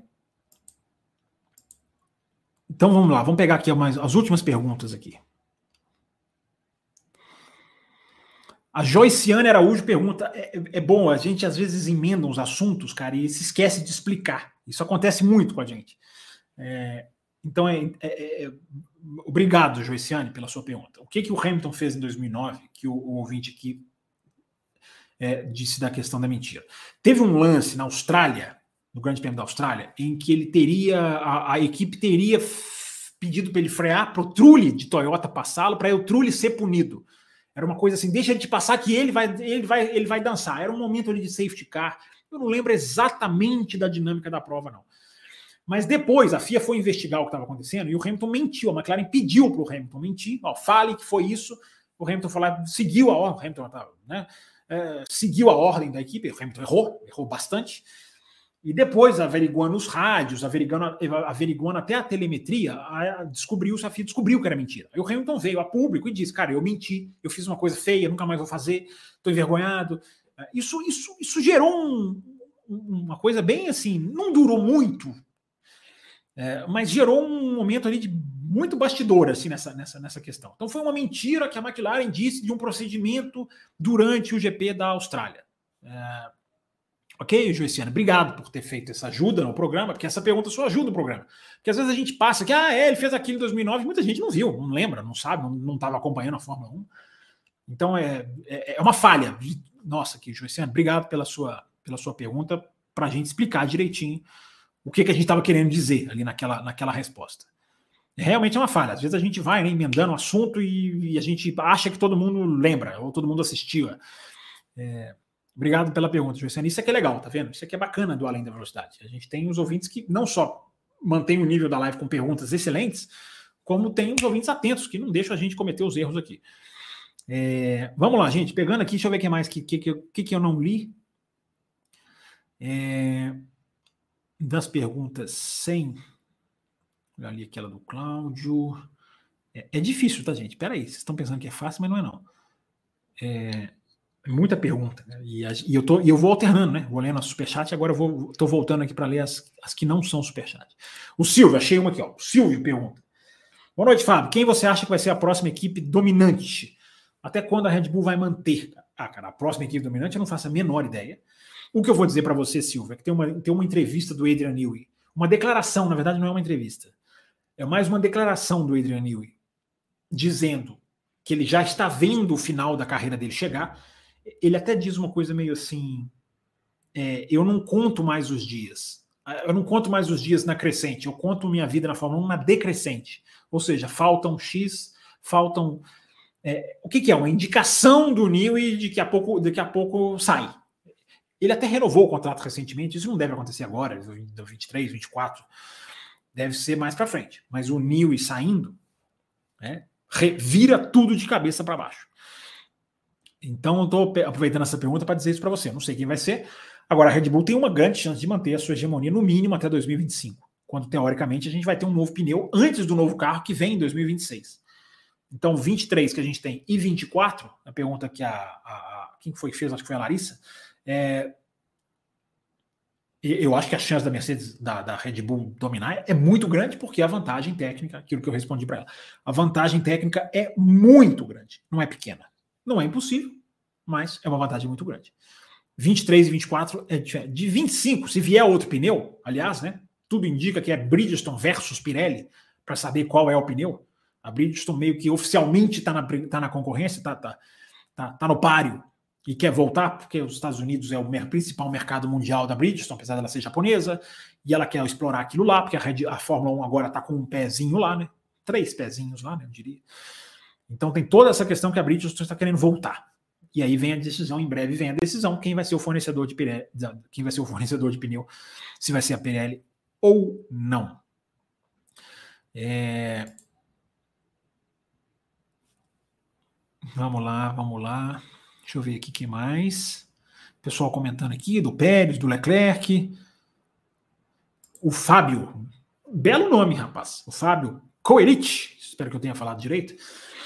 Qual piloto, na sua opinião, bateria de frente com o Max na Red Bull? Ah, acho que o Hamilton, no nível do Max hoje, eu acho que não tem ninguém assim, mas não quer dizer que o cara tá um décimo atrás que ele não vai brigar. Então acho que o Hamilton brigaria, o Alonso encararia, esses, esses suspeitos de sempre, Fábio. Os suspeitos de sempre. Hamilton, Alonso. Leclerc eu queria muito ver, apesar de que o Verstappen é muito mais completo do que o Leclerc hoje, mas já pensou o Leclerc ali enfileirando o pole, né, ia dar trabalho. É... Mas o Verstappen é muito mais completo que o Leclerc né, hoje. O Brasileiro mandou aqui um pix, não tinha visto, Brasil, desculpa, se você mandou há mais tempo. É... Pérez deu mais um recorde para a Red Bull. É... Tá bem, três fora do que três na sequência. Desde não sei lá quando. É. Fora isso, temos as mudanças de motores e assim vai. É, os três últimos qualifies, né? Ele não vai. São três. Foi Miami, ele foi para fez a pole, né? Aquela, aquele, aquele, aquele erro que o Verstappen comete. Aí depois é, é Mônaco, é, Espanha e Canadá, né? Isso mesmo, bem lembrado. É, Gente, pessoal aqui perguntando. Temos nove equipes perdidas há quase dois anos. Não deixa de ser verdade, apesar dos extremos ser um pouco extremo, não deixa, não deixa de ter um fundo de verdade. É, o Marcelo Davi fala isso aqui que eu tenho dito, né? Que eu falei já nessa live de hoje. Se eliminarmos o casamento Max Red Bull, temos um excelente campeonato. E eu acho que o Canadá deixou esse desenho. É um desenho apenas, porque o Canadá é, é uma pista diferente e o jogo lá foi um jogo diferente tecnicamente de ser jogado. Vocês assistiram o Café com Velocidade ou estão ligados nos cortes, sabem o que eu estou falando. Mas sim, a gente tem o Aston Martin melhorando, a Mercedes, que foi promissor, o GP do Canadá da Mercedes foi promissor, o da Ferrari mais ainda, porque a Ferrari assustou tecnicamente na sexta-feira, o quão forte ela estava. Né? Eu sei, eu sempre falo, sexta-feira é sexta-feira, não dá para concluir. Mas o indício da sexta-feira era de uma Ferrari muito forte, muito forte mesmo. É, então a, a, projeção é isso aí, cara. A projeção, a McLaren vem com um novo carro dividido em três. Né? A McLaren vem em três prestações Áustria, Inglaterra e depois da Inglaterra, que eu já nem lembro qual é a corrida. Acho que é Hungria, né? É, a McLaren vai, diz a McLaren que vai mudar o carro completamente depois dessas três atualizações que vão ser, na verdade, uma atualização, uma atualização só, dividida em três etapas. É... Deixa eu ver o que mais aqui. Tem mais do Brasileiro. Grande Brasileirão ajudando a gente aqui. E todo mundo que ajudou. É... Muito obrigado. Vamos aqui, vamos lá, vamos mais um pouquinho. É... O Marcelo David diz aqui: o James Vowley deu uma entrevista afirmando que a Williams está parada há cerca de 20 anos. Ele não falou está parada. Calma, gente, vocês são muito exagerados. Cara. Seria a cabeça dura do, do, do Frank da Clara Williams. Ele não disse que a Williams está parada. Ele disse que tem, tem, há departamentos da Williams, há setores técnicos que estão 20 anos atrasados. Ele não quer dizer que a equipe está parada, é, é diferente. Calma, vamos, não vamos exagerar. Vocês são muito exagerados. Mas para não deixar de responder a sua pergunta, não é cabeça dura, cara, é, uma, é má administração. Né? Cabeça dura, eu só poderia dizer se eu tivesse dentro da Williams. Eu poderia chegar para você e falar assim: ó, essas decisões eles fizeram assim, assim, assim. É má administração.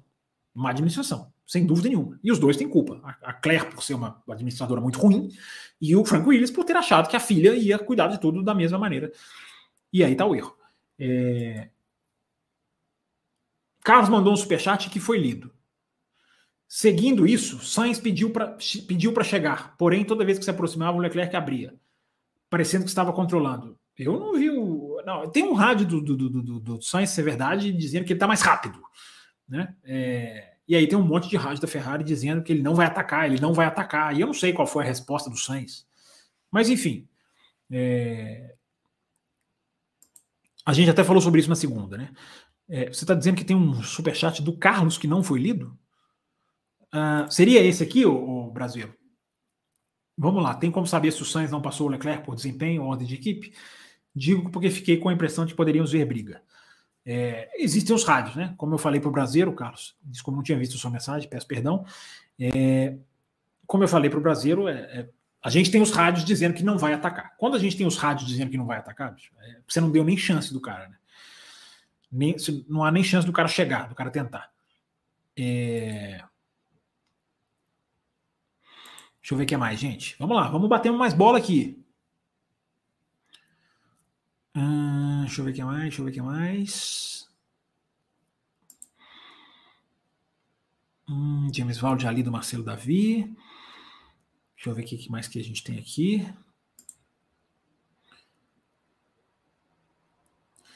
Piloto bateria de frente com o Max, eu já li. O Romeu Silva Las Casas perguntou: e as conversas da Indy para voltar ao Brasil? Será que tem chance? É, a Indy, eu posso te afirmar como informação, Romeu, que a Indy quer sair dos Estados Unidos, assim. Peraí, peraí, calma, pera, para tudo. Não é deixar os Estados Unidos, ela quer fazer corridas fora dos Estados Unidos é, sair dos Estados Unidos é, é, é, a forma errada de falar. A, a Indy quer dar passos internacionais, sim. Já em 2024 há uma enorme chance. O Brasil tem uma, o Brasil tem uma ligação com a Índia até técnica, né, de fornecimento de combustível. Então, é, há uma relação Brasil e que, que eu acho que torna viável. Agora, não tenho essa informação para te dar. Pode ser? Será que tem chance? Essa é a sua pergunta? Pegando literalmente. Sim, eu acho que chance não é, não é, não é, não é viagem falar que tem a chance, não. É, eu lembro da GP Master, diz aqui o Tuareg. Ó, o Tuareg lembra da GP Master. Mas ninguém explicou aqui o que, que é. Ah, já, já no finalzinho do programa eu falo. O superchat do Carlos. Isso aí, Brasil, paguei essa dívida aqui. Não paguei? Tá certo, tá lido. É... O Marcelo David coloca aqui, ó, falando do Rubinho. Achei emocionante a vitória do, do Barrichello na, na Stock Car, né? Ganhou esse final de semana. Eu, eu não vi a corrida, não posso dizer, mas enfim, toda a repercussão, né? É... Tem um Pix do Brasileiro aqui. Tem vários do Brasileiro aqui, ó. Chegaram, chegaram dos últimos três aqui. Eu já li dois, né, Brasil? Falta esse aqui. E o álbum? Foi isso tudo mesmo? Foi um destaque realmente? Tem andado bem. É, não vou dizer que ele tenha andado tão bem como ele andou no Canadá. Canadá foi, no Canadá foi um destaque. Estou pegando literal. Vocês, vocês veem como eu gosto de pegar literalmente as palavras de vocês para usar contra vocês. Né? É, o destaque. O que é o conceito de destaque? Aquilo que se separa. Então, ele foi um destaque no, no, no, no, Canadá, porque ele se separou em qualidade do resto do pelotão, mas porque ele também se separou da, da média dos resultados que ele vinham fazendo.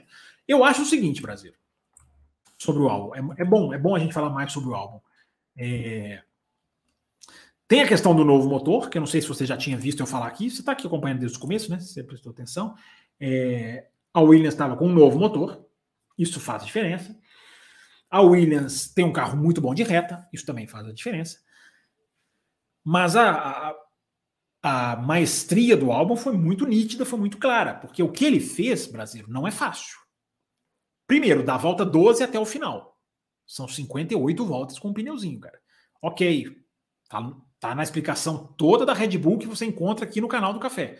O, o, o, o jogo não era poupar o pneu, era fazê-los funcionar. Mas mesmo assim, quando você está andando 58 voltas, mais do que a Pirelli recomendava, você tem que manusear, você tem que administrar.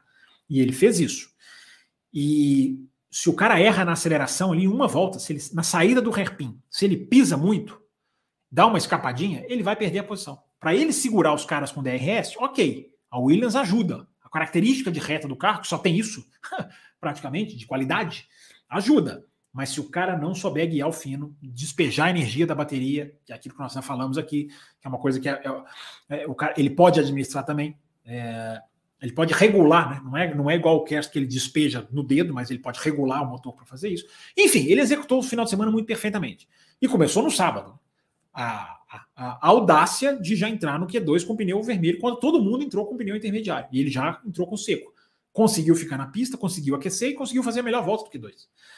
Então é um exemplo muito bom, Brasil. Está até no, no, aqui no nosso, na nossa, na, no nosso canal o vídeo destacado de que é uma execução perfeita. Não é uma performance no domingo, é uma execução. O que é uma execução? Vamos fazer isso.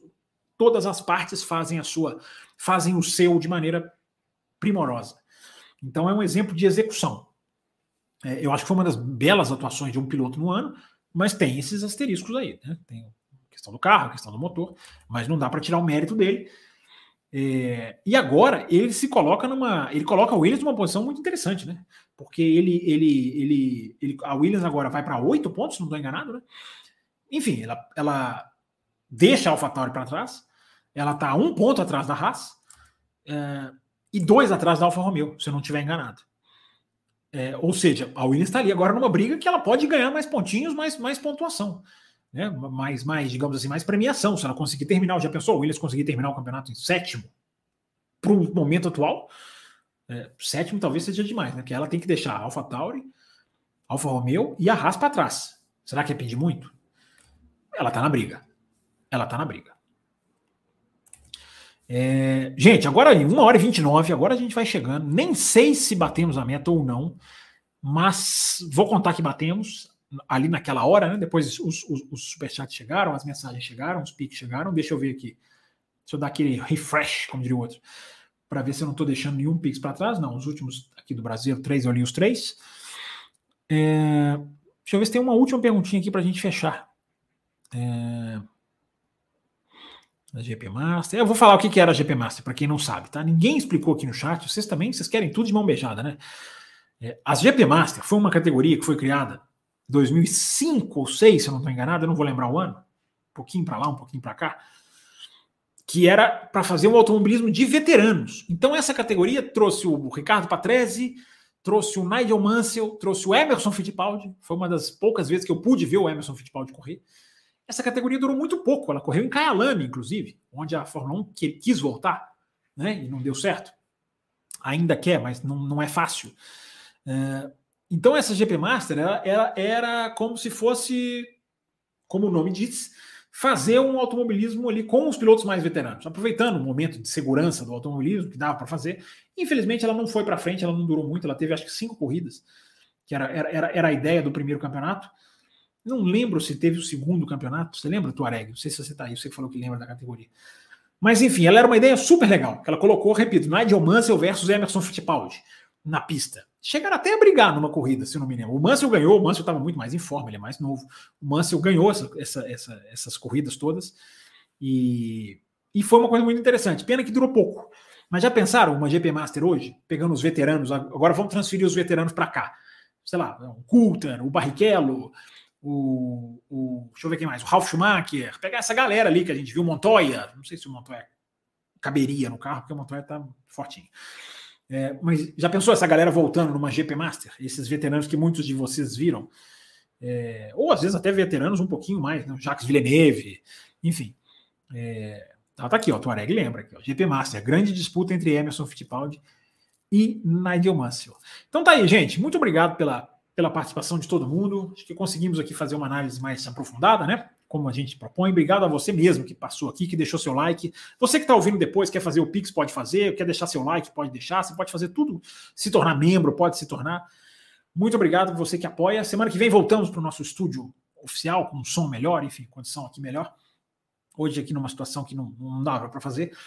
Mas o importante foi estar tá aqui batendo essa bolinha com vocês e, e agradecendo todo mundo aí que passou. Tem um Pix finalzinho aqui, o Brasil Albon fez tudo certo. Sou, sou, uh, sou de defender muito, soube defender muito bem a posição. E claro, com a característica do carro, que acho que engrandeceu, dado que o Hulk largou lá na frente e nem pontuou. É, a, a, raça, o Brasil, para fechar. A Haas é o contrário da Williams. Né? É, se a Williams tem um carro que normalmente vai bem em corrida, nem tanto em qualifying, embora o Albon já tenha chegado até no Q3. É, tô vendo, gente, tô vendo o último Pix aqui, calma. É, tô lendo agora. Estou respondendo.